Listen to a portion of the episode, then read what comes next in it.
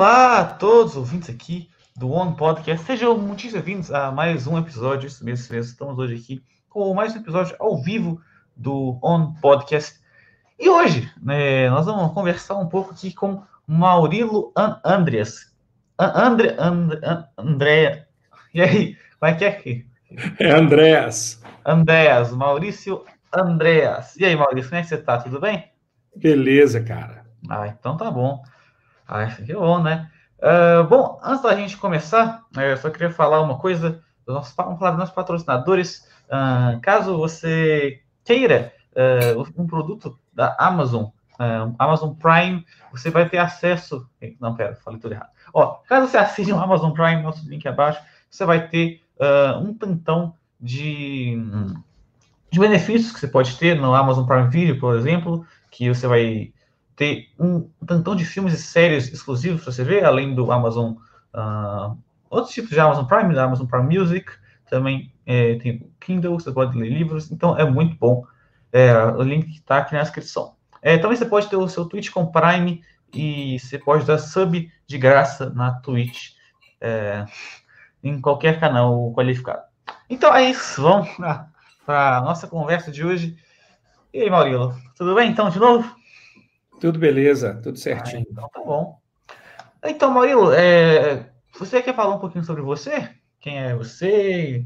Suas origens? Sim. Um Fala então. É, eu, eu, meu nome é Maurilo Andrés, eu sou publicitário, é, eu sou dono de uma agência, de um hub criativo chamado Square Egg, e sou escritor também, né, de livros infantis, e e pai da Sofia, Sofia Comelli, que, que é aí amiga de vocês, né?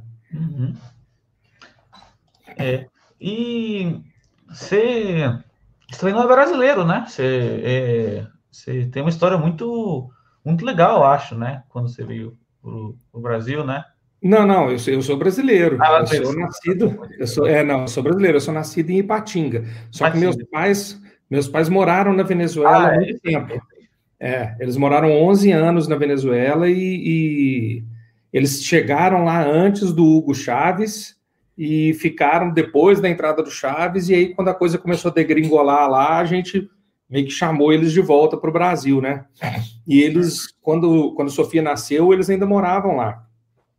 É, então, é, moravam lá. Sofia foi para lá, ela tinha quatro meses, a gente levou ela para visitar meus pais lá e tal, mas eles ficaram 11 anos lá, então bastante tempo. Nossa, não, realmente bastante tempo. Mas ele se tinha nacionalidade, tudo lá da Venezuela, né?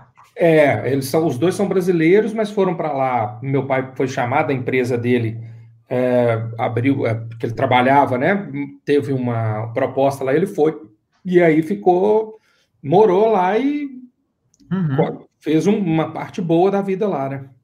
Sim, pois é. É, a Venezuela, nesses últimos anos, ela tá caindo em um buraco, parece, né? Um buraco é. assim. Sim, foi, foi, uma série de coisas, é, e foi uma série de coisas assim que parecia que ia melhorar, o povo estava com muita esperança na época, e aí, de repente, é, poder é uma coisa complicada, né? O pessoal chega ao poder e aí, para se manter no poder, faz um monte de coisa que não tinha é, necessidade nem propósito, e aí a situação foi, foi piorando. E chegaram a ter muitos conflitos em rua, que foi quando eh, a gente falou, falou, olha, o que, que vocês estão fazendo aí? Por que, que vocês não voltam? E aí eles resolveram voltar. Nossa, eles chegaram a pegar os, os, conflitos de rua que tiveram lá mesmo? Na, na cidade deles, não, mas na cidade deles chegou a faltar produto. Então, Sim. por exemplo, determinado, determinado tipo de alimento, determinado tipo de coisa, não, não achava na cidade dele por causa dos, dos problemas causados pelos conflitos nas outras cidades. Lá na cidade deles não chegou a ter conflito, mas a coisa estava se aproximando, né, e complicando. É, foi bom, né? Foi, foi na hora certa, eu acho, né? Porque depois. Foi. É, não, depois a coisa piorou e, e acho que a, até o contrato da, da, da, empresa que meu pai estava lá, a coisa mudou muito questões políticas, e aí já não estava fazendo sentido. Eu até brincava com ele, falou, se você estiver ficando milionário aí, fica, mas não é o caso, a gente sabe que é. você não está, então volta. É, pois é. é. É, esse é o problema, né? Quando alguém vai para o governo e tem muito poder em mãos, ela quer continuar com esse poder, né? Esse é o problema. É. Mas é uma coisa humana, na verdade, né? Então, É. Exatamente. Pois é. Uh, mas estão morando aqui em BH atualmente? Eles, sim. Ah, eles moram, desde que eles voltaram da Venezuela, eles moram aqui. Na verdade, a gente é de Patinga. Eu vim para Belo Horizonte em 87. E aí eles vieram, o resto da família veio todo em 89. É? Ou não, mentira. Eu vim em 88 e o resto da família veio em 90. Uhum, mas vocês viram. Foi na época que a Venezuela estava na época de ouro dela, não foi? Tipo, quando ela estava é, melhorando quando eles, Ou não? Quando eles foram para a Venezuela, sim. Quando meus pais é, foram para a Venezuela. Aí, é. aí é, eles foram para a Venezuela, pegaram um bom momento do país. É, o Chaves entrou, parecia que a coisa ia melhorar, e aí degringolou, e aí eles voltaram. Eles pegaram é, um, vários momentos diferentes lá, né? E é uma pena, porque é um país muito legal, assim, um país muito muito pessoal, é muito bacana, muito alegre, tem uma, as praias maravilhosas. A cidade que meu pai morava era tipo, tinha muita selva, então tinha muito os parques, tipo o Parque Municipal ou o Parque das Mangabeiras lá, tinha crocodilo, tinha iguana, tinha, é, era muito legal, assim. É, e, e, cachoeiras gigantescas dentro dos parques, então era, era um negócio muito bacana. E tinha uns dois ou três na cidade. Sim, é, todo, muita gente vai na Venezuela e fala que lá é muito bonito, né? Para você visitar.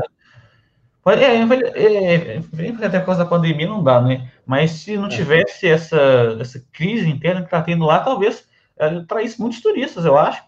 Talvez Sim. muitas das cidades, tipo, cidades turísticas, tipo Rio de Janeiro. É, você tem as ilhas, as ilhas, islas é, é, Margaritas, você tem Los Roques, você tem. Eu fui lá, é, como é que chama? Playa Blanca. Tem muita coisa bacana lá para ver. Sim. Pois é. É, quem sabe, né, no futuro, se eles não. Eles... Daqui a pouco, se a coisa melhorar, vale a pena ir. Sim, pois é, porque realmente tem foto muito bonita, inclusive, né? Aí, é. falando aqui no chat que foi aniversário, aniversário. Esqueci, verdade, parabéns, foi seu aniversário ontem, né? Tinha... Foi, foi aniversário falar, ontem. Parabéns, parabéns. Obrigado. Não sei se eu te avisou aí, ó. Aí. É, é, mas parabéns, parabéns, olha só. É, Maurício, você, você, escreve livros, né? É, tem um tempo já que você escreve? Você é escritor ou é recente? Assim? Tem. Não, tem. Eu sempre gostei de escrever, né? Então, assim, por exemplo, na escola e tal, eu sempre, sempre fui bom em redação, sempre gostei de redação. Mas que eu comecei a escrever mesmo para publicar livro, eu logo que eu me casei, Logo que eu me casei, logo que eu fiquei noivo, na verdade, eu lancei meu primeiro livro, que não era um livro infantil, era um livro de crônicas, chamava Incultos. Uhum. Isso foi em 99. E aí, depois, quando Sofia nasceu, foi aí por 2005, 2006, eu comecei a escrever livros infantis. E aí foi onde eu achei meu, meu caminho assim de escritor. Aí escrevi, é, já, quer dizer, escrever, eu já escrevi mais de 20 livros, mas publiquei 15 então, assim, aí eu comecei a produzir bastante, bastante coisa, é, e é uma área que, que tem, as pessoas têm gostado dos textos, eu gosto muito de escrever, e é uma área que eu curto demais. Não, sim, pois é. Eu também já, eu já tive o trabalho de escrever um livro em 2016. Ah, que legal. Depois, se quiser, eu te mostro. Eu vou ver se eu tenho um arquivo de PDF ou arquivo do Word Aí eu te mostro. Eu escrevi ele com, com o Gabriel, o Biel, que é o primo o do É, o primo do Guido, sabe? Uhum. Um, o, o Costa, o Dani, o Bez, Bezinho e o Drummond, um pouco assim. E dá, dá um trabalho para você fazer, porque tem que fazer edição e tal, e tem que... Na época, o que acontece? A gente não usou editora, né? A gente foi lá no uhum. Mercado Novo e mandou imprimir a. Imprimiu lá. Sim, é, porque foi muito mais barato. Saiu a menos é. de 100 reais a cópia do livro. Hoje, para você escrever livro, o que, que acontece? Por exemplo, quando uma editora compra seu livro, é legal porque a editora assume todo o trabalho. Então, a revisão, a ilustração, a capa, a diagramação, distribuição, impressão, tudo fica por conta deles. E o autor leva normalmente 10%. Uhum. É, e aí o pessoal fala, nossa, mas é muito pouco, o autor só ganha 10% dos livros. Cara, é relativo. em, embora o trabalho criativo seja do autor, a editora entra com muitos dos riscos, né? Porque se não vender nada, e aí? Ela pagou é. a impressão, ela pagou o revisor, ela pagou o ilustrador, pagou a diagramação. Então tem um, tem um risco grande é, nisso aí, né? É, mas é isso, você entra com o seu trabalho, né? Sim, e, é. e, livro, e livro, eu, eu escrevo muito menos pela grana, porque livro é uma coisa que custa a trazer um retorno, e muito mais pelo prazer mesmo, que é, é muito bom você ver seu livro impresso ali, dar para os outros o livro, né? E falar sobre ele, é bem legal. Não, sim, pois é. A gente vendeu na Giroletras o livro, inclusive, na Giroletras 2016. Ah, legal. A Giroletras acho um evento muito legal, eu acho que... É sensacional. É muito bom. Inclusive... É sensacional. É, é, não, muito legal. Inclusive, se tivesse esse ano, a gente pensando em fazer um podcast ao vivo na mas infelizmente... Pô, isso ia ser bacana demais. É muito legal. Entrevistar as pessoas lá, tanto o leitor é. quanto isso é muito legal. Sim, mas aí, infelizmente, por causa da pandemia, não sei, ainda provavelmente não vai ter giroletras, né? não, vai, não, vou, não vai nem voltar às aulas, mas tivesse, a gente iria fazer isso. Mas acho, achei muito legal. Mas então, eu tô, eu, na verdade, eu estou escrevendo entre aspas, porque depois que eu, eu acabei, de, quando, depois que a gente lançou, eu comecei a escrever a continuação desse livro. Hum. E, e, eu estou escrevendo ainda, na verdade, mas tem um tempão que eu não, não escrevo. Mas, assim, eu escrevo um tempo, eu paro um tempão assim, aí depois eu volto a escrever, e depois eu paro um tempão. Então é tipo, os, os intervalos que tem entre as minhas é, minhas minhas escritas são tipo no mínimo oito meses então é, eu, eu e aí nesses oito meses você já mudou o seu olhar sobre o livro já é. mudou provavelmente reescreve um monte de coisa que você já escreveu Sim, já aí, escreveu é então aí é. você começa aí eu vou lá e falo oh, tô com vontade de escrever teve time ideia genial Aí eu vou começar a ser, putz, não, pera. Aí você vai ler para reler para ver o contexto, né? Fala, putz, pera, calma lá, calma lá, deixa eu rever isso aqui, né? Porque, né? Aí você tem que escrever tudo.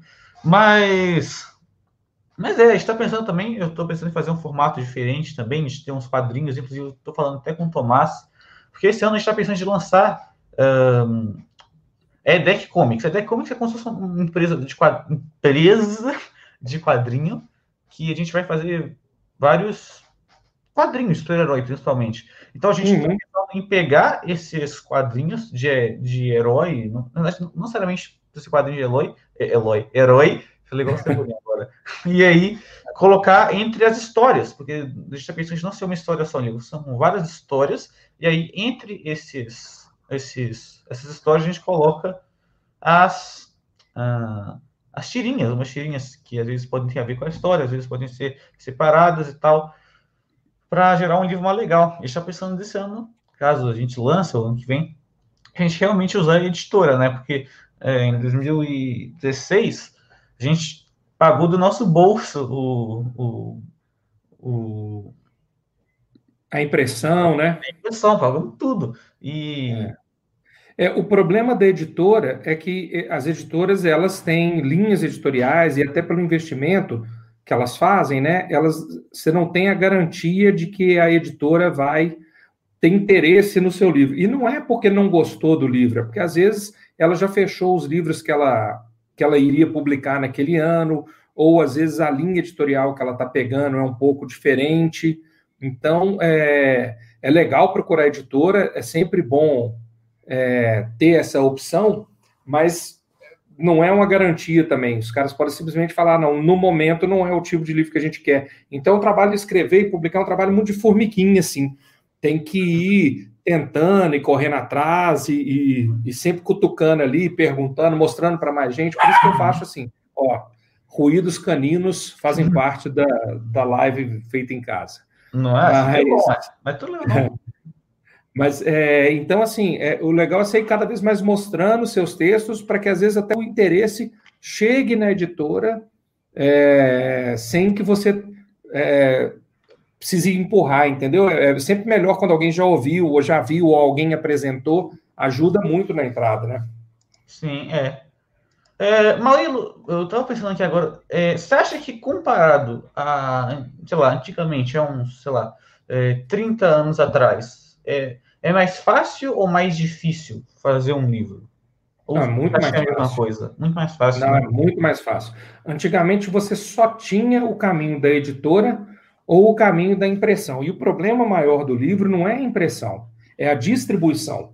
Então você via às vezes as pessoas imprimindo livrinhos mais baratinhos e vendendo na praia, vendendo no sinal e tal. Hoje você consegue fazer um livro que você não precisa imprimir, ou que se você imprimir, você pode comercializar pela internet, você pode usar financiamento coletivo para viabilizar o livro, você pode fazer um livro de nicho e, e vender para uma empresa. Então, hoje, é, os caminhos para escrever um livro são muito maiores e muito mais simples do que antigamente. Eu acho que isso veio é, é, facilitar demais. Eu acho que hoje você talvez não tenha os grandes best-sellers igual você já teve. Uhum. Né? Isso aí, ok, é mais ou menos parecido com a música. É muito mais fácil é. você lançar um, lançar um disco hoje, lançar uma, né, um álbum hoje, do que lançar há mais tempo. Só que você não vai ganhar dinheiro igual se ganhava na década de 70, na década de 80. É. Uhum. É, e eu acho que também tem, como você falou, tem muito a ver com um movimento independente, né? Que antigamente é, as pessoas estavam muito atreladas a marcas, né? Eu preciso fazer um acordo com essa marca aqui para eu fechar um contrato, tal, eu ganho 100%, é, 50%, 40% disso, eu fico 60% do lucro. Hoje em dia tem esse movimento muito mais independente, né? Igual você falou, não só no, é, nos livros, mas também nos jogos, por exemplo, né? Jogo, Tudo. Né? jogo, música. Por exemplo, eu lancei um disco no Spotify. Eu consegui, uhum. de graça, inclusive, lançar o disco no Spotify. Exato.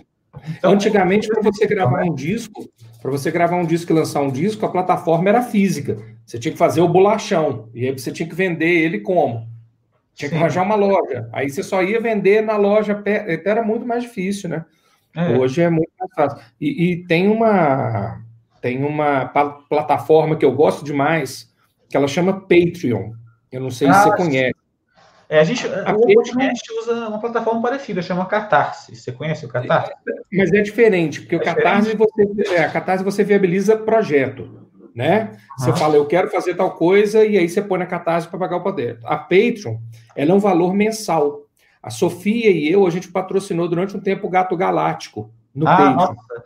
Eu adorava então, é, a, a pessoa recebe um valorzinho por mês para ela poder pagar as contas dela, para ela poder manter a estrutura dela e se dedicar a produzir. Então, o que você está pagando, na verdade, é praticamente um salário para o artista.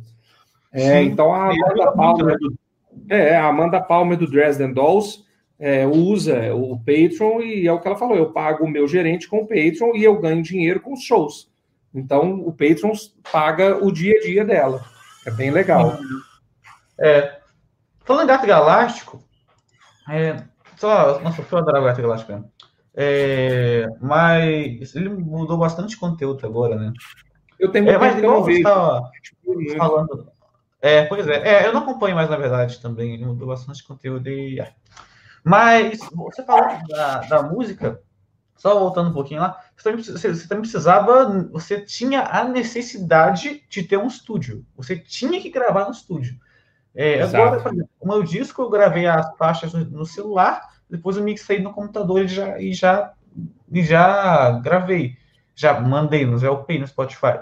Então, é, é, falou, claro que é uma coisa você gravar no estúdio, até porque a energia de gravar em estúdio é muito melhor. Mas a acessibilidade, a acessibilidade de você gravar no celular, ou sei lá, qualquer aparelho, no seu próprio computador de casa, você pode plugar, comprar um conversor de cabo P2 para é, cabo de P10 para P2, que é do violão, né? E, e, dá certo já. Por exemplo, eu compro o microfone, não só para gravar música, mas para estúdio, por exemplo. O microfone aqui do um podcast, que é esse aqui, ó. Que esse aqui é o microfone, é, um dos microfones nós vamos usar na base física, né? Tem o suporte uhum. ali atrás. E aí a gente consegue fazer de maneira independente. Acho isso muito, muito legal. Até agora, na pandemia, teve uma série de, de curtas que tem até no Netflix isso, é, que foram feitos pelas pessoas em isolamento e todos gravados com celular. Então, diretores fizeram curtas e, e, e, e, gravaram e postaram de dentro da casa. Então, tem coisas muito legais assim. No Netflix tem isso, eu não vou me lembrar o nome agora, mas que vale ah, a pena demais. É muito legal. E é isso, hoje com a capacidade de produzir deles, eles colocam lá, filme inteiro gravado no iPhone 11, entendeu? E edita com, com o programinha do seu computador e pronto, cara. Você faz um filme que pode ganhar um festival de curta tranquilamente. Sim, pois é. É porque, é porque a, a, qualidade das câmeras e do celular está falando não igual do computador, claro, mas pode, você pode usar como se fosse o um computador é tão bom quanto eu acho às vezes, né? Claro que o computador tem mais funções, etc, é mais fácil de mexer. Mas para ser um aparelho móvel que segura na sua mão, eu acho que é muito bom, muito prático, muito mais fácil. A câmera, a câmera de iPhone 11, por exemplo, bate muito a câmera de câmera na mesma. Isso. Né? E outra coisa, a experiência de assistir mudou. Como a experiência de assistir mudou, antes você assistia filme numa tela de cinema. Você não pegou os filmes produzidos em 35 milímetros no cinema. Putz, a gente fazia comercial. Comercial, você fazia com comercial com 16 milímetros, com 35 milímetros, mas tinha o espaço para passar aquilo que fazia sentido. Como hoje a grande maioria do conteúdo de vídeo que você assiste é no celular, você fazer um filme de 35 de milímetros para assistir no celular nem faz sentido. Nem faz sentido. A, a, a, produção não corresponde à tela. Então tem isso também. Os meios de produção vão ficando mais simples e mais e mais é, eficientes e mais é, amigáveis em termos de custo, porque também as plataformas para as pessoas poderem assistir e interagir são outras e pedem outras coisas além do granulado, do 16, que era a coisa mais linda do mundo, mas que no celular você não, nem pega. Não, pois é. E tem uma coisa também que, que acontece, é das plataformas de streaming também, né? Que elas estão uhum. pegando, pegando assim, entre aspas, né, a fama da televisão. Que, por exemplo, Sim. vale muito mais a pena você assinar por, sei lá, R$19,90 por mês na Netflix, você ter um tantão de filme, série, caramba, quatro, do que você falar, sei lá, pagar R$239,45 na sua net que tem o Now, mas os filmes do Now também são pagos, e além disso, você passa, sei lá, é, você não tem o filme que você quer na hora que você quer, você meio que tem que assistir o programa que está passando na hora. É, eu, ainda sou dependente, eu ainda sou dependente da ESPN, porque eu sou muito fã de NBA e de NFL. Assim então, é bom, né? eu, eu, fico meio dependente ali, porque é, ainda é um, um canal bem forte né, para esse tipo de conteúdo. Mas que eu acho que daqui a pouco também você vai assinar o streaming da ESPN e vai ter acesso a isso sem é. precisar, né?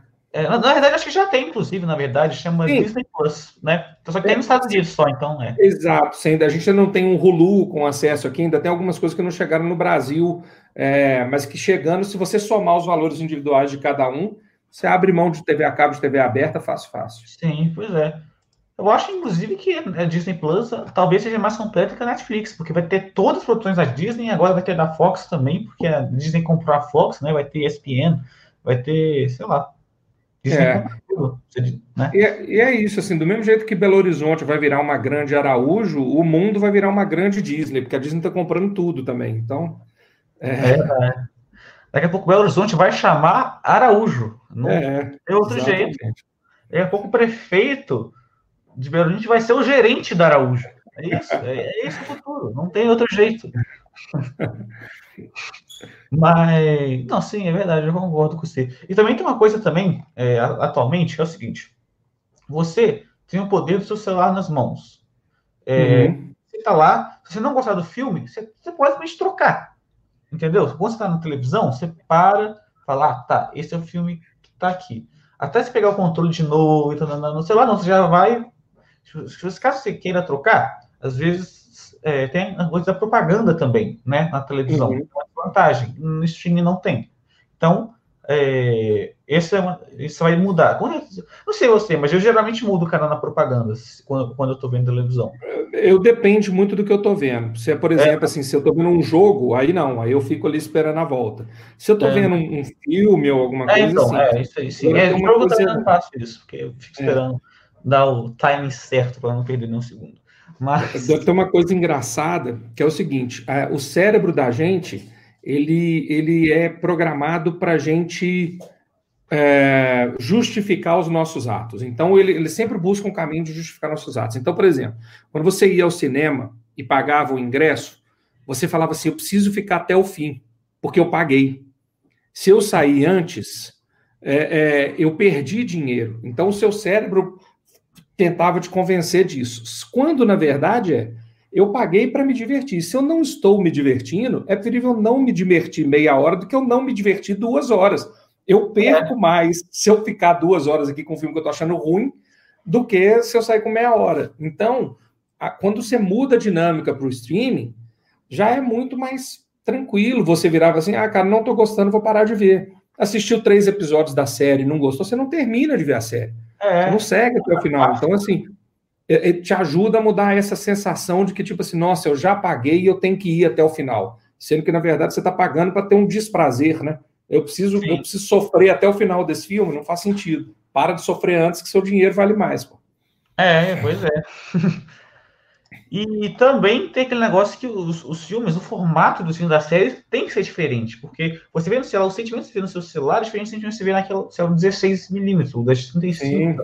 Você pode, você pode fazer um filme muito mais lento, umas 35, mas se você fizer esse filme lento no celular, você, vai, você, vai, você não vai prender o ritmo da pessoa, entendeu? Porque é, é outra coisa, né? É, é, diferente, eu acho. E a disponibilidade de tempo mudou também. Eu, eu, falo isso muito do cinema, que as pessoas, essa mania de atender o celular no cinema, de ficar no celular no cinema, porque todo mundo se acha. O celular deu para a gente uma sensação de que a gente é muito mais importante do que a gente é. Antigamente você ia para o cinema, como você não tinha celular, você sabia que ninguém ia te procurar, você curtia aquelas duas horas ali. Hoje a pessoa vai para o celular e fica assim, nossa, mas e se alguém precisar de mim?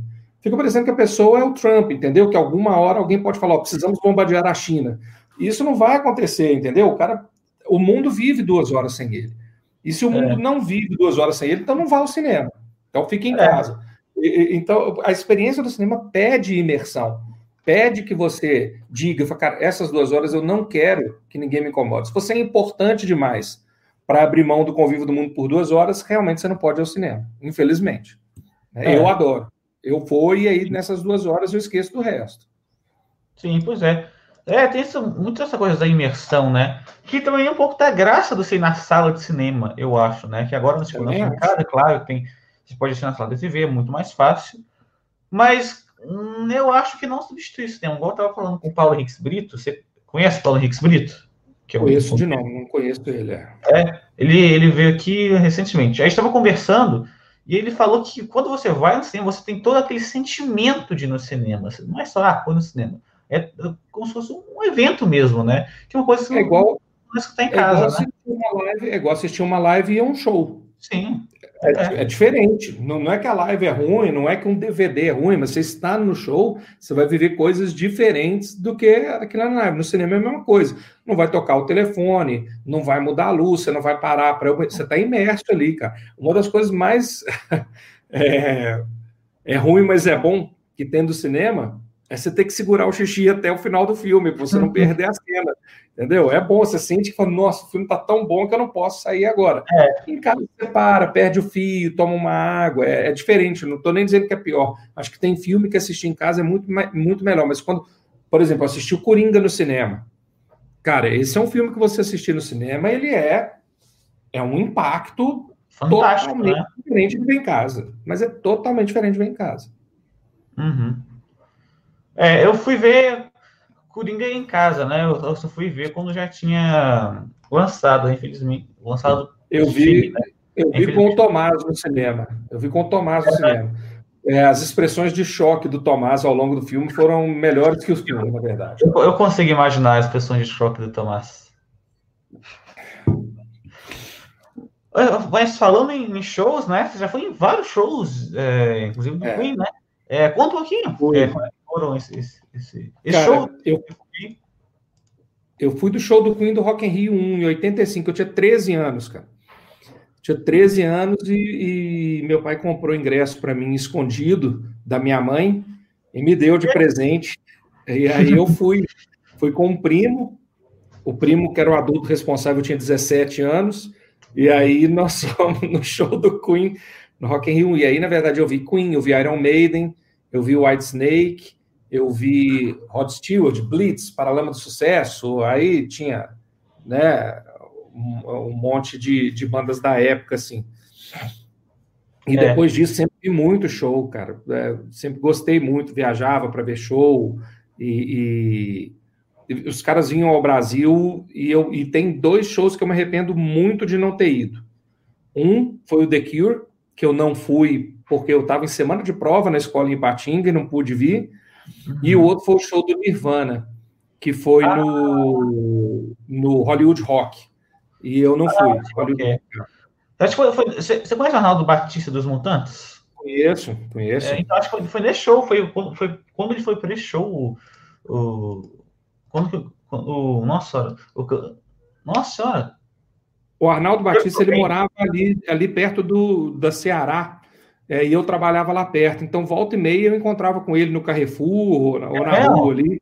E aí ficava naquela coisa, assim, porque eu sou fã de mutantes. Aí eu ficava naquela coisa, falei, putz, será que eu vou falar com o cara? O que, que eu falo com o cara? Não falar, mas ele morou aqui uma época e eu vi ele sempre passando ali. Não, ele é, ele é muito gente boa. Eu entrevistei é, eu ouvi, eu ouvi, eu ouvi o podcast. Gostou? Ah. Olha, muita gente boa, é muito gente boa. É, ah, que bom, você ter gostado. É, mas aí, quando, acho que foi nesse show que o Kurt Cobain escreveu a carta para Arnaldo Batista, não foi? Acho que foi. Acho que foi. foi? Foi, acho que foi, cara. Mas eu fui, bicho, é isso assim, em, shows assim, eu já fui no Radiohead, que foi um show sensacional. Sério? No Radiohead? É, foi, foi, foi com a Fernanda, nós fomos lá em São Paulo. Foi um show sensacional. É, que mais?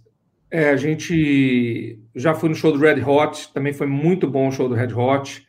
É, cara, mas assim, muita, muita coisa boa que. E fora os clássicos, né? Pô, eu vi Chuck Berry ao vivo. Eu vi Little Richard ao vivo. É, eles tocaram no Rio, na Marina da Glória, uma vez. Nossa, eu vi David Bowie. David Bowie eu vi em Curitiba, num show que o No Doubt abriu para ele. Então, é, eu peguei bastante coisa boa. Ou não? Hã? Você ia no show do Metallica? Em eu, nesse agora eu estava na dúvida se eu ia, porque eu já tinha ido é, no show do Metallica em São Paulo, alguns anos atrás na uhum. época do Reload, se não me engano. É, mas eu, eu, fui aqui em BH, teve um show sensacional também do David Byrne, do Talking Heads, que foi um show maravilhoso. É, Morrissey, Robert Plant. Então, muita, muito showzinho bom. É, eu sei que até um do Steve Hobbs, Steve, não sei como é que fala o nome dele, do Supertramp. É, Steve, Roger Steve, Hodgson. Roger, Roger Hodgson.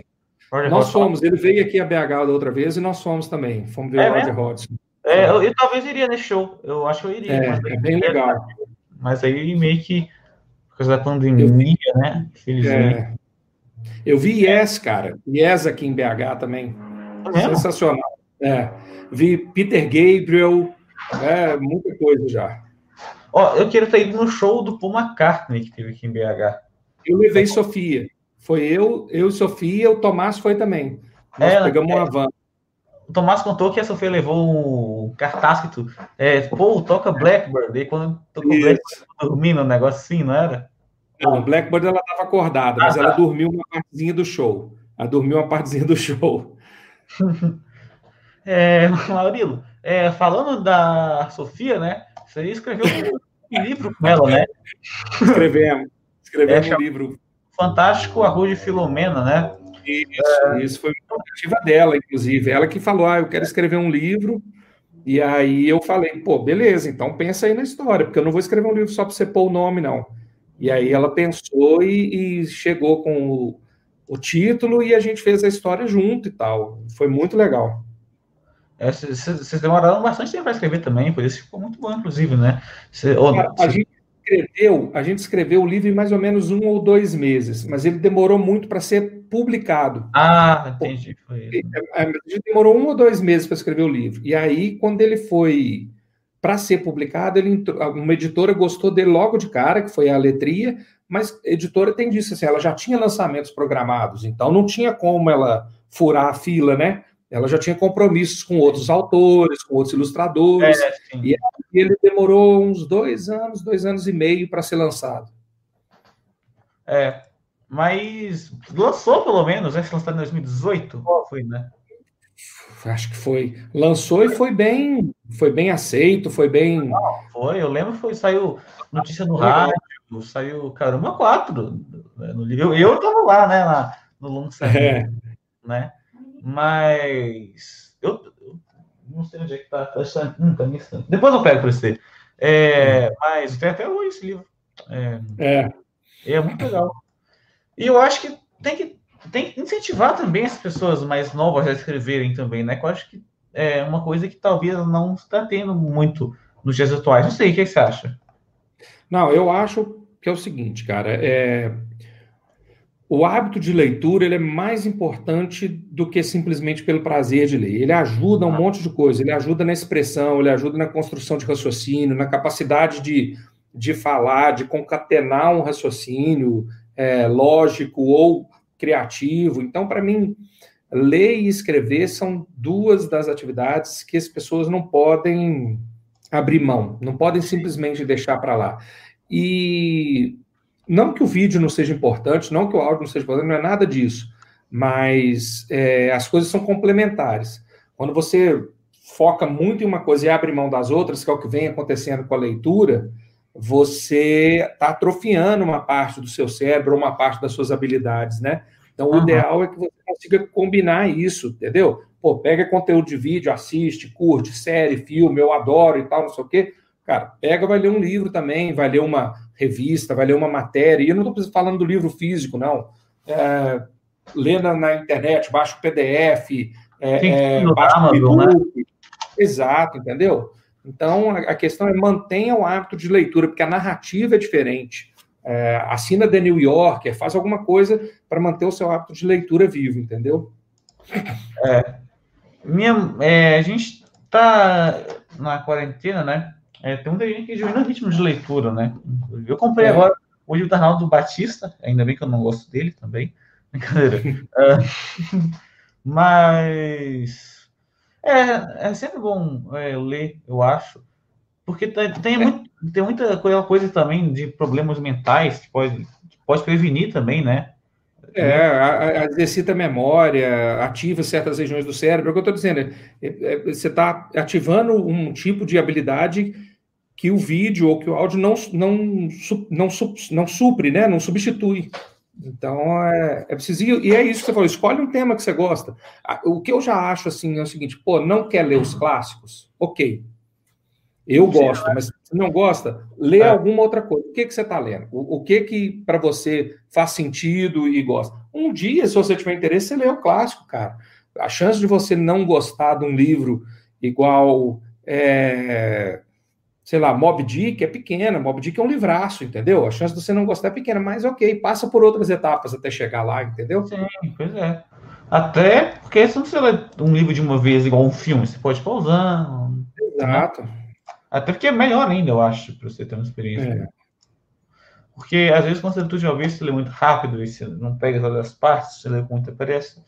E acaba sendo pior, eu acho. Também acho. Né? É, acho. É, também tem um problema com a música, né? Igual eu falei, para comprimir tudo o mais rápido possível. Acho que tem um problema muito com a, a música também, que muita gente está tentando ouvir a música de jeito mais rápido, mais prático, fica pulando as partes da música, e aí quando ela pula a música, às vezes ela não acaba a música inteira, ou às vezes ela ouve só até um pedaço de a troca. Eu acho que está tendo muita sociedade de comprimir a coisa para acabar mais rápido. Não sei. Sim, é, eu também acho. Acho que as pessoas estão é, valorizando o tempo de um jeito diferente. Elas valorizam o tempo não pela qualidade do uso do tempo, mas pela quantidade de coisas que elas fazem naquele tempo. É, muitas vezes isso, obviamente que não é todo mundo. Sendo que eu acho que o legal mesmo é você virar e falar assim: poxa, eu peguei uma coisa e fiz ela com o máximo de atenção e tal durante aquele tempo. Em vez de eu fiz 20 coisas ao mesmo tempo. O que, que você ficou com cada uma delas, né? É diferente. Sim, pois é. E também tem. É, é isso. Olha, e eu vou falar isso, eu, eu faço isso também. É, é, para várias coisas, inclusive. É, uhum. Mas eu, eu, também eu sinto que às vezes eu, falo assim, baseado nisso, porque eu quero falar o mais rápido possível no menor espaço de tempo. Então, você deve ter percebido que eu falo algumas palavras emboladas, eu acho. É, mas é isso com todo mundo. É, né? É. Isso aí acho que não tem. É. Não pode, na verdade, né? Para esses que tem as. A... Nossa, esqueci, esqueci tudo, todos os nomes hoje, hein? As. áudio. Audiofonólogas, não? Fonodiólogo. Fonoaudiólogas. Fonoaudiólogas, é, isso, isso mesmo. Sim, por exemplo. É, Maurício, você é publicitário também, né? É, isso. E como é que está sendo trabalhar nessa área durante a pandemia? Você acha que é mais fácil, mais difícil? Cara, o que que acontece? Eu, há um ano e meio atrás, eu montei minha empresa, que é a Square Egg. Eu já montei a minha empresa para funcionar no formato remoto. Então, eu não aluguei sala. O que que eu fiz? Eu montei um hub, que é uma rede de profissionais, e aí eu agrupo esses profissionais de acordo com o trabalho, coordeno e, e dou visão estratégica. Então, eu já vinha trabalhando remoto há um ano e meio. Então, uhum. na verdade, a pandemia, para mim, não mudou a forma de eu trabalhar, e ainda ah. trouxe alguns clientes que tinham alguma prevenção, de tipo, ah, esse negócio do cara não ter sede, esse negócio dele não ter um espaço físico, pode ser que. E começaram a falar, não, pô, funciona assim. Então eu vou nesse cara que já faz isso desse jeito. Então, é experiente, do, né? É. Do ponto de vista de negócio, a pandemia não se, se afetou de alguma forma, foi de uma forma até positiva, porque trouxe um reconhecimento de que o meu formato era válido e funcionava. Então, para mim, mudou, uhum. mudou do ponto de vista social, aí é muito ruim, né? Não, sim. Você deixar de, de, encontrar as pessoas, mas do ponto de vista profissional, foi muito bom. Inclusive, do ponto de vista social, eu morro de saudade de dar abraço no Tomás. O Tomás adora meus abraços. Então, assim, é sempre que a gente. Não, cara, o Tomás ficava 10, 15 minutos me abraçando. E eu sinto muita falta de abraçar o Tomás, assim. E ele hoje falou, ele me ligou para dar os parabéns e falou, cara, eu queria te dar um abração. Eu falei, Tô, não, a gente vai encontrar e tal. Então, esse lado foi ruim, mas o lado profissional mesmo afetou pouco. É. Mas é, vocês têm alguma plataforma que vocês usam, tipo Discord, ou não tem? Você diz para. Para trabalhar? É. Não, aí o que acontece? A gente usa, por exemplo, em alguns clientes a gente usa o Trello para organizar a pauta, e uhum. para reuniões a gente usa o Meet. Meet, né? Meet, às vezes usa o Zoom, às vezes usa o Teams, né? Aí varia, varia um pouco. É. É, é, essa, esse tabu, né, que eu acho que tinha da empresa assim, em base física, eu acho que agora, durante a pandemia, está diminuindo, né? Porque agora vocês estão vendo que é possível sim ter um trabalho sério, um trabalho bom, é, se você uhum. tem necessariamente uma base física, e tem muitos programadores, por exemplo, muitas empresas de jogos também. Ah, sim. E trabalhou assim, tem muitos jogos independentes, muito bons, inclusive. A gente criou um jogo corporativo, a gente criou um jogo corporativo para a MRV, deve ter uns dois meses, e com a equipe toda remota. O, um né? desenvolvedor no Espírito Santo, um outro cara, parceiro meu aqui em BH, que é o, que é o do game, eu organizando, fazendo a parte disso, nós montamos o jogo todo remoto e entregamos. Não precisava ter uma, uma, uma conexão física, no caso, né? Não, sim, pois é. É isso que é até mais fácil, inclusive, trabalhar assim, né? Porque não precisa encontrar todo dia, toda hora. Você pode falar, ó, amanhã na sua casa liga lá o seu, seu PC, o link tá aqui, é isso. Aí, pronto. Trânsito, né? né, cara? O que acontece? Antes você fazia uma reunião, você tinha que colocar sempre meia hora, 40, 50 minutos a mais no tempo da reunião, que era o tempo de deslocamento. Uhum. Hoje você acaba uma reunião com cinco minutos, começa outra. Antigamente isso era impossível, porque o deslocamento de uma reunião para outra de cinco minutos não existe, a não ser que seja no mesmo prédio. Sim, pois é. É, é verdade. E às vezes é mais fácil. Uh, às vezes na reunião assim é mais fácil focar também, né? Rapidinho, resolve Sim. assim. Porque, né? Você tá lá para isso. Você, tá, você entrou no link na reunião para fazer isso, né? Na reunião é. pode conversar, presencial e tal. É claro que é outro é. sentimento, é. né? Mas pela questão. Exatamente. É o que eu estou dizendo. Eu sinto falta do encontro por outros motivos, mas em termos profissionais, em termos de execução dos trabalhos, para mim não, não trouxe impacto nenhum. É, né? Falando do Tomás, o Tomás fez um desenho para sua empresa, não fez? Ou, ou tô enganado? Fez. Ele, não, ele fez a capa do, do Facebook da minha empresa de aniversário de um ano da empresa. Fez sim. É, ó, muito chique, é. Eu vou deixar é. na descrição o link da empresa e o seu link do Instagram também, é, para quem Beleza. quiser checar. Né? É... Não, ah, então tá bom. Olha, daqui a quatro minutos a gente vai entrar então naquela pausinha. Eu só vou só quero chegar aqui uh, no nosso último ponto. Aí depois disso a gente bebe água, uh, um minutinho rapidinho. Aí a gente volta respondendo as, as perguntas do chat, pode ser? Claro. Ah, então tá bom. É, é realmente essa, essa, é, esse aspecto social, né? É bem difícil, mas tem muita gente que já está quebrando esse aspecto social, já está quebrando a quarentena, né? Uh, pelo aspecto social. O que, que você acha disso? É, é cara, eu acho, né? É, é, é ruim, cara, mas eu, eu acho o seguinte: eu acho que as pessoas têm que ter. Eu acho que é difícil uma regra que sirva para todo mundo. É, é muito difícil ter uma regra que serve para todo mundo. Então, por exemplo, é, lá em casa, esse ano, eu tenho meus dois pais vivos, os dois são acima, têm mais de 70 anos. É, então, eles são grupo de risco. Uhum. Eu sou obeso, eu sou grupo de risco. Só que, por exemplo, eu perdi um irmão esse ano. Então, o encontro é forçado. O que, que você pode fazer? Você pode se testar, você pode manter um isolamento ali de uma, duas semanas e tomar muito cuidado para que não não tenha o vírus, mas vai manter o contato com eles. Então, o que, que a gente foi fazendo aqui em casa? A gente foi criando núcleos de convívio. Eu sei que com aquelas pessoas, por exemplo, o, o meu sogro, a gente precisa conviver, precisa visitar, vamos manter aqui entre a gente todo o cuidado para não levar nada para ele, mas com ele a gente precisa encontrar e conviver. Então, é, é, eu acho que a gente o que eu não, não vejo motivo é para sair na rua sem cuidado, fingindo que não tem nada acontecendo. É, isso eu, eu, não consigo ver sentido. Sim, Mas eu acho que cada família e cada núcleo precisa se ajustar para fazer as coisas de um jeito que, que funcione e que tomando todos os cuidados porque não, dá, não é uma doença que é extremamente letal, tipo um ebola, mas é uma doença letal e perigosa e preocupante de alto uhum. poder de transmissão, né? Sim, pois é. É, se, é, você falou desses números de convivência, é bem interessante, na verdade. É, acho, acho esse meio de pensar muito legal, inclusive. É. Né? É, bom, Murilo, então agora já são quase 3h50. Eu vou dar um, nós vamos dar uma pausa aqui, então. Tem problema? Ou você prefere? Não. Você quer agora? Você quer agora? Você quer agora ou você quer pode depois? Ser, da, não, pode ser, pode, pode ser agora. Você que sabe, cara. Que for melhor aí pro. Não, for melhor pro podcast. Geralmente a gente dá mais ou menos agora um horário assim, mas pra então, gente, tá. realmente. Pode ser então. Não, vou deixar aqui a, Vou deixar aqui a, a logo do One Podcast girando aqui, mudo, para enquanto a gente bebe uma água aqui. É, nós já voltamos, então. É, lembrando, caso você queira é, mandar sua doação, o link está na descrição. Então, caso você queira se tornar um membro do Podcast, o 20, o link está aqui na descrição também. Sempre bom, né? Lembrar, né, Murilo? É, tá e nós já voltamos, então, gente. Rapidinho, um minutinho. Alô? E voltamos. E aí, Maurílio? Voltamos aqui, então. Ah, estamos de volta aqui no Sport TV.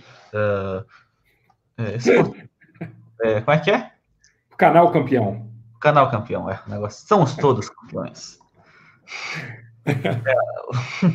É, é isso mesmo, somos todos é, campeões. É, é, tipo, Sport TV, somos todos campeões. É isso mesmo. É, bom, olá, que show. Ufa, muito obrigado, Ivane, por minha mãe, Alisson. Obrigado, obrigado. É, foi, inclusive, fiquei muito feliz quando ela aceitou o convite, fiquei muito feliz mesmo. É, valeu mesmo, ser uma pessoa muito, muito legal e muito, é, muito interessante, né? Por isso que a gente pensou em convidar você aqui. Nossa, valeu. eu, que, eu que agradeço, né? Ah, vamos ver aqui. Gostaria de dias parabéns para o Maurilo, porque esse aniversário, a gente tem aniversário ontem, muita saúde e vida longa. É verdade. Uh, parabéns, Maurilo. Obrigado é, muitas felicidades mesmo, muitas. Aqui, é, aqui todo mundo. É, pera, eu, eu me compliquei, viu? Eu tentei cumprir minha fala, entendeu? Aí eu, eu cantei um rap, de, agora. Mas. É, essas coisas gerais que o, falo que é, são muito vezes Parabéns, Danilo. Parabéns. Acho Obrigado. Que vou travar para falar. Uh, Gostaria de perguntar como a pandemia tem afetado os projetos profissionais. A, a, gente falou já, né? Da, falou sobre isso, é. é Palminhas. É, qual o seu estilo literário? Qual o seu ator predileto? Teria uma obra que mais te marcou?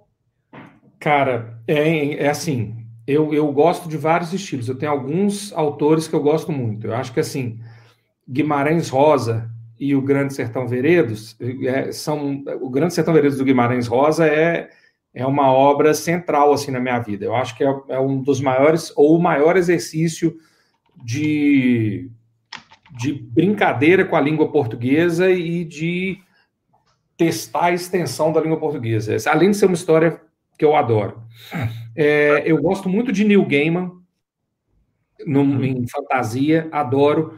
É, eu gosto muito. Agora, tem um livro, o, o, Fernando Sabino, eu sou absolutamente fã de Fernando Sabino, e tem um livro que é muito marcante assim para mim, que se bobear, se eu tivesse que levar um livro que falasse assim, pô, esse livro é a minha é a minha cara, é um livro chamado Tão Triste Como Ela, que é de um escritor uruguaio chamado Juan Carlos Onetti. É, é maravilhoso, assim. É, você, conhece, você conhece um, um escritor uruguaio também chamado Pablo Neruda? Não, Neruda é Chile. É chileno, Neruda é chileno. É, outro do Uruguai que é o. Queiroga? Horácio Queiroga? Não, não sei. Minha mãe sabe o nome. Oh, mãe, se você tiver afim, você pode escrever no chat. É, ficaria muito feliz. Obrigado. É um, é um que. É, não sei se você ouviu falar, mas ele construiu uma casa toda. Ah, não sei explicar, não sei o nome dele. O Neruda do Chile já. É, Neruda chileno, é. Chileno, é. Você já foi no Chile uma vez? Alguma vez? Cara, eu fui ao sul, ao norte do Chile, é, ali a região de Arica, é, Antofagasta, e aí entrei para o deserto de Atacama. Eu fiz uma roda grande ali, 33 dias, que eu comecei em La Paz e terminei em La Paz. Então, eu atravessei uhum. o deserto de Atacama, do Chile até a Bolívia, é, foi o trechinho final da viagem, assim. Eu fiquei é. em São Pedro uns três dias. É porque lá, lá, lá em Santiago, Santiago é cidades próximas, né? É. As casas do Pablo Neruda, tem como visitar lá. Né? É, Santiago eu não conhecia, mas ao sul é. Sim, é, é, se for Santiago um dia, vale a pena visitar as casas dele, são, são bem legais. Ele tem três casas, né? Eu fui em duas. Quando eu fui, eu fui em duas, né? Aí tem a, é, tem a casa de férias, tem a casa de praia dele e tinha a casa normal dele, né? Aí hum. é algo que você vê que a, a casa interage com as histórias dele, né? Como se fosse uma coisa extra, assim, né? Eu acho muito uhum. é, bom, é, e estilo musical? Tem uma banda preferida?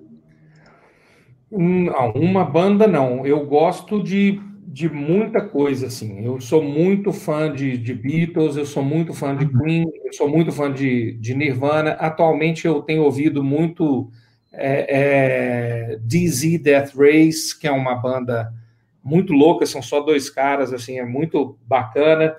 Tenho ouvido. É... Oh, gente, eu esqueci o nome deles agora. Formidable. Como é que chama? É... Deixa eu ver se eu acho aqui para lembrar. Ah, okay. The Joy Formidable. The Joy Formidable, eles são muito legais. Ouço muito Tom Waits, sou muito fã de Tom Waits, acho o cara os caras brilhantes assim. É, uhum. Então eu ouço muito. E, e, e, música brasileira, assim, eu gosto muito de Chico Buarque. Tinha uma banda aqui de BH que deu origem ao Pato Fu, assim, que eu adorava, que chamava Sexo Explícito. É, rock dos anos 80, que era muito da minha época, né? Então, o gosto é bem variado, assim. Não, é, é bem eclético contar isso, né? Você... É, jazz também, ouço muito jazz. Jazz é muito bom. É... Eu, eu, é, se eu for lembrando, eu vou falando, assim, gosto muito de é. coisa. É infinito, toda. É. Mas sim, eu gosto bastante dessas bandas também, né? Eu gosto muito de bandas de rock clássico, principalmente, né? Dos anos 60. Tem as bandas atualmente. Eu, gosto muito de Gorilas também, eu sou mais adoro. Gorilas é legal. Gorilas é, é bem legal. legal. É, eu gosto de uma banda brasileira também chamada O Terno, não sei se você conhece. Conheço, conheço. Agora eu ouvi um chamado Zé Manuel. O Zé Manuel é muito legal também. É mesmo? Acabei de conhecer esses dias. Ele é mais, um, é mais lento, uma coisa mais pensada com piano, é bem, bem bacana. Oh, eu não, não conheci, eu vou ouvir depois Zé Manuel. É. É, mas é, o termo lançou um disco ano passado. É bem bom esse Isso. Disco. É, eu, eu ouvi no Spotify. É, então. Spotify é muito bom. É, eu adoro o Terno. Adoro. Foi um amigo meu que me indicou, na verdade. Chama João G, muito bom. Essa, essa é, bom, parabéns pela entrevista, muito obrigado. Só consegui entrevistar o Maurilo hoje. Uh, com relação às séries, tem alguma preferida? Cara, eu, eu, eu outro dia estava falando assim, eu, é, eu, eu, eu, gosto de muitas séries assim, mas, por exemplo, de, de humor, de comédia. Parks and Recreation é sensacional. Eu, eu, adoro, assim, de rachar de rio, já vi a temporada toda, e uma também que chama The Marvelous Mrs. Maisel, que é uhum. muito legal, que é uma é uma, é uma moça de uma família judia de Nova York nos anos 60, toda assim, riquinha e tal, e que resolve fazer stand-up. É muito bom. E Parks and Recreation é mais é sensacional. E do, de outras áreas eu gosto muito de é, gostei muito de Dark. É, é, eu entendi só 40%, mas eu adorei. É, eu tenho vontade de ver, eu nunca vi, na verdade, Gart, que o Gart, que Dark. É muito bom, mas é isso assim, eu, eu desisti de entender. Tem gente que fez gráfico e tal. Eu falei, não, cara, deixa eu só curtir, porque eu não vou entender isso. Mas é muito boa. É, hum. Eu gosto muito de Breaking Bad. Breaking Bad eu gostei demais de Breaking Bad. Breaking Bad é maravilhoso. É. O pai do Henrique, será, será que o Walter White é o pai do Henrique, né? é o Reinaldo, é verdade. É, é verdade. Mas, nossa, adoro Breaking Esse aqui é o filme que lançou ano passado? Ah, eu vi, mas eu não gostei muito. Era, era é, é a continuação da história, é com o, só com o. Era um pouco. É, é. É. Eu vi. É legal, não é que é ruim, não. Mas é, é porque... Comparado à série é pior mesmo. Mas é legal ainda assim. É legal, é legal. Eu achei que eles conservaram bem os personagens. Né? Eles pareciam do que eles tinham acabado de filmar em 2013 Sim. mesmo, achei. Né? Exatamente, isso eu achei bem legal. Não, não, você não olhando, você não parecia que tinha um gap gigantesco assim. De sete anos, quase. Exato. Não parecia. É. É... Nossa, eu adoro, eu adoro Breaking Bad, adoro The Walking Dead também. Walking uh, Dead eu nunca vi. Agora, por exemplo, The OA. The OA é uma série que foi interrompida, mas que eu gostava demais. E tem uma série que chama The Boys, que tem na Amazon Prime, que eu tô gostando muito ah, também. Eu, é eu falar dela, fugia. É. é, é dos super-heróis. E American Gods, que eu gosto demais de American Gods, mas porque é do Neil Gaiman. É, eu gosto. E, e, teve uma outra chamada também, The Good Omen, que é do, do Neil Gaiman. Que essa foi sensacional, a série muito boa. Série muito boa mesmo. É. é você acha melhor o Amazon Prime ou a Netflix? Ou você não, não sei, não, não tem comparação entre as duas? É, eu, eu, vejo as duas, eu gosto de as duas. entendeu? É. Eu, eu gosto de poder. Eu tenho o Apple TV, então eu gosto de. É, eu gosto porque tem coisas que uma tem que a outra não tem, então o bom é. mesmo é combinar. Ter uma só é ruim. Porque tem uma Sim. hora que você enche o saco.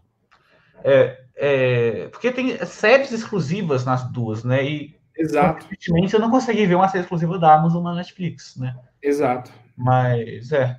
Eu não tenho Amazon Prime, mas eu tenho vontade de ter, parece ser bem bom. É, e não é caro, vale a pena. É, mas é metade da, da, Netflix, eu acho, né? É, é, é, bem tranquilo ter os dois, é. É, pois é. Uh, bom, deixa eu passar para o próximo aqui. Maurílio, quando você escreveu seu primeiro livro, e qual dos livros você mais se identificou? Só.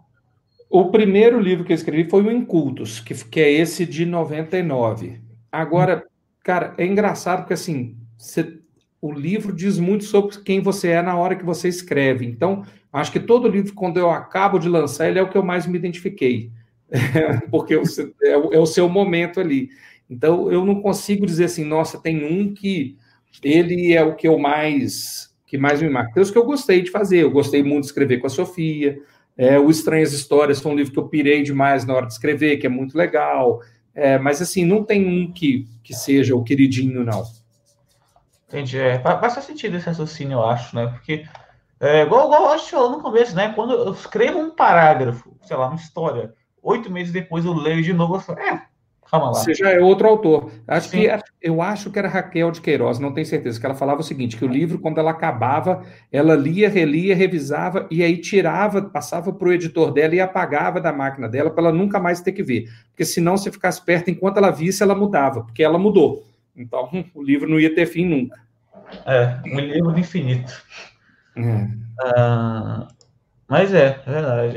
Eu acho que eu penso nisso também. Deixa eu ver aqui. Quantos livros você já escreveu e lançou? 15. 15? É. É 16 se contar com, com cultos, né? 16. 16, é. Eu, eu lancei um, quase dois já tá de bom tamanho. então, quem sabe depois eu escrevo outros também, né? Sei lá, vamos ver. Né? Tem um ditado que todo homem deveria é, escrever um livro, ter um filho e plantar uma árvore. Eu já fiz os três, então eu estou aumentando o ditado para não achar que eu já fiz tudo que eu tinha que fazer. Então, todo homem tinha, tinha, que escrever um livro, plantar uma árvore, ter uma filha e visitar a Ucrânia. Beleza, então já tem um objetivo que é visitar a Ucrânia, sacou? Senão você acha que já fez o que tinha que fazer e aí desiste. Será Maurilo o homem perfeito? ah, deixa eu ver aqui. Próximo, aqui do meu avô, olha só. Ah, Arthur e Maurilo falando de cinema, evolução, falando de cinema, evolução somando TV, TV internet que se hipertrofiam e obrigam. Pera. Ó, falando de cinema. cinemas, é. Ah, sim. É isso, porque quando você soma TV e internet, é, é, realmente os, os, cinemas vão, vão perdendo é, a atratividade. Tem uma coisa que a gente falava, que é o seguinte: problema do cinema, o, pro, o, o problema do cinema é a vantagem do cinema. A uhum. vantagem no sentido de que o cinema é um programa, não é assistir um filme. O cinema é uma experiência toda, é sair de casa, é, é comprar ingresso, é comprar pipoca, é sentar, é ficar na sala escura, desligar o celular. Isso é muito bom, isso é o que faz o cinema único. Mas também isso é o problema, porque o custo do cinema é o custo do ingresso, o custo do transporte, o custo do estacionamento, o custo da pipoca, o custo do deslocamento. Então, o programa que em casa você faz com duas horas né, assistir o filme duas horas já está do lado para fazer o almoço, no cinema não. Então, assim, é uma experiência diferente. Eu acho que não acho que o cinema tenda a acabar, mas eu acho que o cinema vai reduzir. a realidade. É, não tem jeito, ele vai virar uma, ele vai virar uma experiência mesmo, em vez de virar a única forma de consumir filme, que é, antes então, era a única forma de consumir filme. Sim, eu acho que igual ópera, por exemplo, teve, ele vai sair do mainstream. Por exemplo, a ópera teve uma época lá no século XIX, por exemplo, que ópera era o mainstream. Eu acho que, eu acho não, tenho certeza que chegou uma hora que a ópera ela parou de ser mainstream, mas ela Sim. ainda continua lá, é uma experiência. Você vai lá para ver, ver ópera, mesmo jeito que o cinema. Exatamente. Vai sair. Vai mudar, é. vai mudar a proporção, a dimensão, mas eu não acho que acabe. Sim. Mesmo é. vale para o livro físico. Você vai ter mais gente usando o livro pela internet, vendo o livro atualmente, mas não acho que ele acaba. Ele só é uma experiência diferente. Sim, vai sair do mainstream, mas vai continuar lá. Vai ser uma das opções que vai ter. Vai ter menos quantidade, mas vai continuar tendo. Né? É. Uh, vamos ver aqui o próximo. Peraí. Nossa, pera que eu não me perdi aqui. Peraí. Aqui, ó. É, Maurilo é mais Maurilo é mais adepto de livro físico ou, se, ou, ou se você já se adaptou com a leitura de livros virtuais? Livro faz. físico, não, livro físico. Eu não, ah. não, não me adapto ao livro virtual. É, não, não, me adaptei pelo menos até agora. Para mim, livro é físico.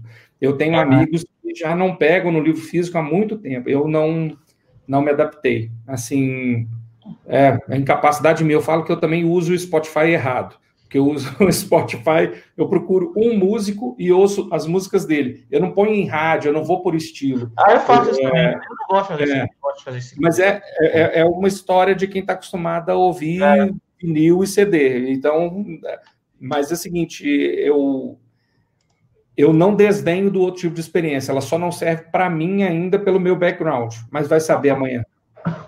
É, é, esse, esse Spotify eu acho meio, meio ruim também. É, eu não gosto de colocar muito em rádio. Eu gosto. Tem dias que eu gosto de ouvir inteiro. O Sgt. Pepper dos Beatles, por exemplo, a graça é você ouvir o Sgt. Pepper inteiro na hora. Na sequência, é. Isso mesmo. É. É, vou passar para a próxima aqui. Então, Maurilo, excelente essa postura com relação à leitura, especialmente para jovens que ocupam tempo com outras atividades e menos leitura é, eu acho que não dá para tirar do cardápio. Ela pode não ser a única coisa que você come, mas ela tem que estar no cardápio. Leitura é, no mínimo, a salada, entendeu? Uhum. Não dá para viver sem. Você pode não viver só dela, mas ela tem que estar no cardápio. É. Uh, é verdade. Deixa eu ver aqui a próxima. Gostaria de prestar meus sentimentos pelo falecimento do irmão do Maurício. Verdade. Muita força. É. Acabou que eu. Você falou, falou esqueci de de falar, mas meus pêsames de Maurício. É. Obrigado. Você falou, acabou que eu, eu viu? Minha linha raciocínio é contínua. Acabou que eu não tenho uma linha raciocínio contínua. Aí eu fui pulando na minha cabeça e acabou que eu esqueci, mas é meus não. pesos, viu? Obrigado. Ah, que isso. Uh, não, é, de verdade, para todo mundo aí. É, vamos passar para os outros. Mas é, vocês. Nossa, é, é, desculpa mesmo, porque às vezes eu perco minha linha de raciocínio, eu fico meio. Não, é isso, problema nenhum. Problema nenhum. Então tá bom, vamos lá então. Ah, adorei a história do abraço do Tomás, achei tão tocante. Qual a relação? Não, na verdade, quem não é, queria um abraço do Maurílio, né? O Tomás, na verdade, odeia ser abraçado. O Tomás odeia ser abraçado. Então eu fico abraçando ele, ele detesta. Mas minha relação com o Tomás, Tomás é da família, assim. Tomás é. Conhecemos ele desde pequenininho no clique, fui muito amigo do, do pai dele, sou muito amigo da mãe dele, gosto muito dele. Tomás é, é família. A Sofia mesmo fala, Tomás é um primo dela, assim. Tomás é, é, é, é o fofuchinho do tio Maurilo. É. Tomás é uma lenda, amigo. Assim, em breve vai ser. Ah, a Sofia me corrigiu aqui, não é que o Tomás é primo dela, não. O Tomás é irmão dela. Ah, verdade, é verdade. Né? Fala, se for true, fala isso aí com ela. É... Mas é verdade, o, o Tomás, ele é uma pessoa muito carismática, eu acho, né? Ele é. É, é uma. Sei lá, ele é uma pessoa muito legal, eu acho, de conversar, bater um papo com ele e tal. É, ele é muito criativo também, cheio de ideia, ele desenha bem pra caramba. É, desenha é, bem. Tanto você chamou ele para fazer a, a, o pai do seu Facebook, né? Exatamente. Mas é, eu acho que é, é, é muito boa, muito boa. É, deixa eu ver para a próxima aqui. Ah, isso, é, Carlos Vilaró. É, é isso, legal. Carlos Vilaró, é Bom saber. Eu não, não, não, não, conheço, não, não conheço, nunca li. Bom saber. Boa dica aí para mim. Na verdade, eu não sei se ele é autor acho que ele é pintor também, se eu não me engano. Ele escreveu livro, mas também ele era pintor. Ah, Maurício, deixa eu conferir que eu não quero te passar informação errada, peraí. Não, mas depois eu procuro aqui também. Ó, é. Carlos Elaro. Tá. Ele é pintor. Então, desculpa, eu, eu troquei tudo. Ah, mas eu já escrevi alguns livros, eu acho, se eu não me engano. Pintor, escritor, escritor, escritor sim, viu isso? Ah, então. É. De, depois vou descobrir alguma coisa dele.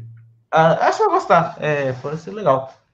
É, quando a gente foi lá, é, quando o sol tá, quando o sol tá se pondo, eles leem um poema, é, tipo, é, ah. tem os alto-falantes lá, e aí tem a gravação dele lendo o poema para o sol, e é muito lindo, eu acho muito, muito legal. É, eu tenho um livro infantil dele aqui, que é ah, eu esqueci o nome, mas tem aqui em casa um livro infantil do Neruda, que é um poema dele, na verdade, escrito.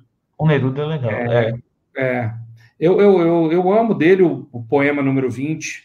É, posso escrever os versos mais tristes essa noite e tal. É lindo. É, não, pois é.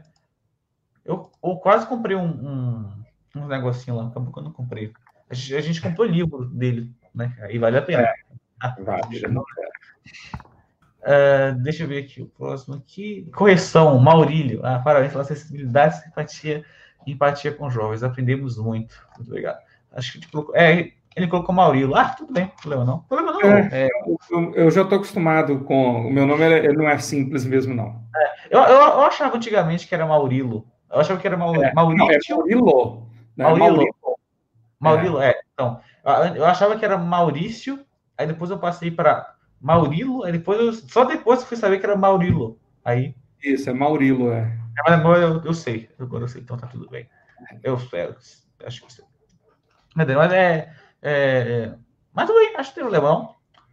Não, ah, problema nenhum. Não, então tá bom. Ainda bem. É, o próximo aqui, ó. É isso, Casa Puebla. O casa dele, do cara do Uruguai, chama Casa Puebla. Ah, tá. É, que é muito legal. E o Maurilo tem ótimo gosto literário e musical. É Obrigado. Obrigado. É, ah, eu só queria. Então, já que nós acabamos a pergunta do chat, né? Eu queria só fazer uma última pergunta aqui. Claro. Mais ou menos pergunta. Você, é, eu sei que você fez uma música para a Sofia, né? Esses dias você. Uma não, não sei se você fez mais, mas ela me mostrou uma das músicas e lançou um clipe animado, né? Para essa música também. Foi. Né? Sofia e o Vento. É. é isso, é isso aí. Como é, como é que vocês fizeram clipe na época lá? Na verdade, como eu sou publicitário, eu trabalho com muita produtora de vídeo. e esses caras são amigos meus, eu faço muito vídeo com eles, faço muito filme com eles, e aí eu gravei a música também num estúdio de amigos meus, e aí eles se propuseram a. Eu, eu pedi, né? Falei, pô, vocês fazem o clipe para mim, no tempo de vocês e tal. E aí eles fizeram é, é, como um, uma homenagem mesmo à Sofia e um, um favor para mim, né? Ah, sim, ficou bom. A animação ficou bem feita, né? Gostei bastante. É, eles são bem legais. O pessoal da Brócolis são muito bacanas. É, né? É. Bom, muito bom. É, mas então, Maurílio, é, eu acho que é isso, né? Já estamos aqui com uma hora e quinze, quase. A gente até ultrapassou o nosso nossa proposta, né? Que é de uma hora. É, mas eu só queria agradecer de novo você, Maurílio. Foi muito bom bater um papo com você. Uh, se você quiser depois, quando a quarentena acabar e tal, isso tudo passar, você pode de novo na nossa base física também, caso você queira, claro, não sei. Claro. É, vai mais organizado, vai ter uma mesa e tal, é, vai ter os microfones, tudo certinho, pode ficar tranquilo que ela vai ser, é, vai ter planejado. É, mas acho que é isso. Eu quero agradecer de novo você que, que veio aqui. Uh, também quero agradecer todo mundo que viu no YouTube agora, viu ao vivo, ou tá vendo gravado também. Todo mundo que tá ouvindo no Spotify, no Deezer, etc. E eu acho que é isso, né? É isso aí. Foi um prazer, Obrigado. viu, Thiago? Gostei muito, cara. E é um Não, negócio, eu já conheci da entrevista com o, com o Arnaldo e é muito bacana o projeto, cara. Muito sucesso aí para vocês. Pô, cara, que isso, obrigado, viu? Eu fiquei muito feliz isso aí. Que bom que você gostou, então. Uh, acho que essa que é a, a, a proposta, né? Bater um papo legal assim. E, é, acho que é, é isso aí, é, é, valeu.